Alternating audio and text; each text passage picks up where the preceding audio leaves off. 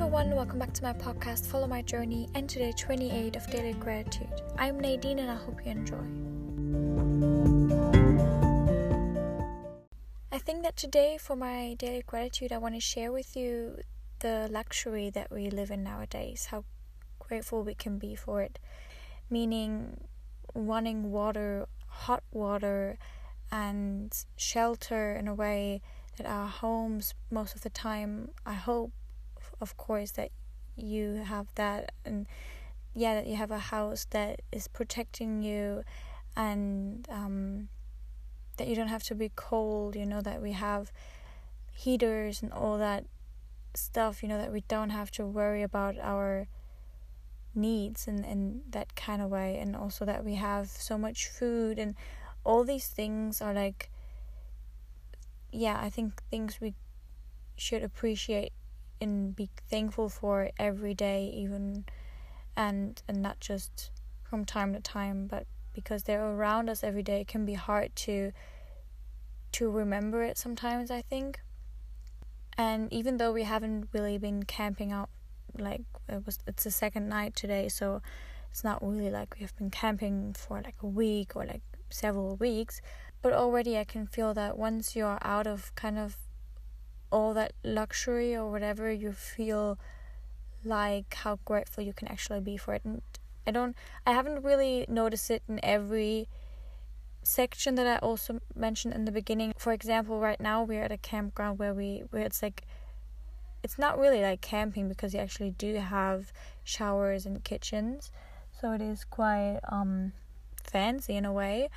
Um but still in another way i really realized that um that I'm really grateful for shelter in a way and like having the houses um that we live in or at least that I lived in in my life in not being having to worry about um kind of it might sound weird but like I said we were camping the other like last night and also we're to camp tonight like in a tent.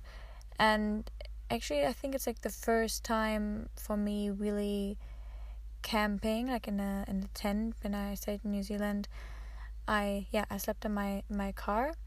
So I never I mean I remember camping with my cousin in, in our yard but that I think feel like didn't doesn't really count as camping.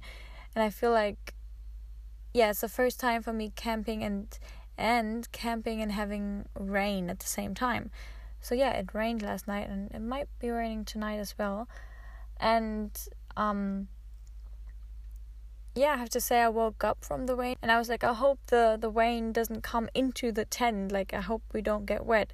And I started realizing that um yeah, usually I don't worry about about it when it rains. You know, I just I mean, sometimes I when it rains, I do notice it, but it's not like I stay awake because I feel like, oh, I might get wet.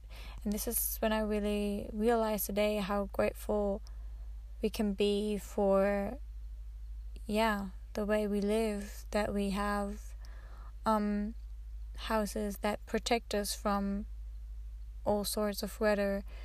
And yeah i don't know. I think this can this is worth a thought and um yeah a daily gratitude episode. So yeah i think like just in general the luxury we have and the comfort in which we can live nowadays um yeah, I think that's just something I I'm I'm really grateful for today. If I would have to pick one one thing, I think I feel like picking this. Yeah, just because of the experience I had last night with the um with a tent and the rain and realizing that yeah, if I would be in my at my place like not in a in a tent right now, I wouldn't even notice the rain as much and yeah. I'm actually pretty impressed that we didn't get wet because it was raining pretty hard and um yeah, I'm impressed. yeah, I think that's it for today's Daily Gratitude episode. Maybe you can notice something today around in your house or the way you live um that you can be grateful for. I think there are like so many things like food and and being able to cook and um, yeah, running water, hot and cold water, and and yeah, all of that fancy fancy stuff like light, electricity, all of that. And yep, that's it for today. I hope you had a wonderful day so far, and I will talk to you tomorrow. Bye.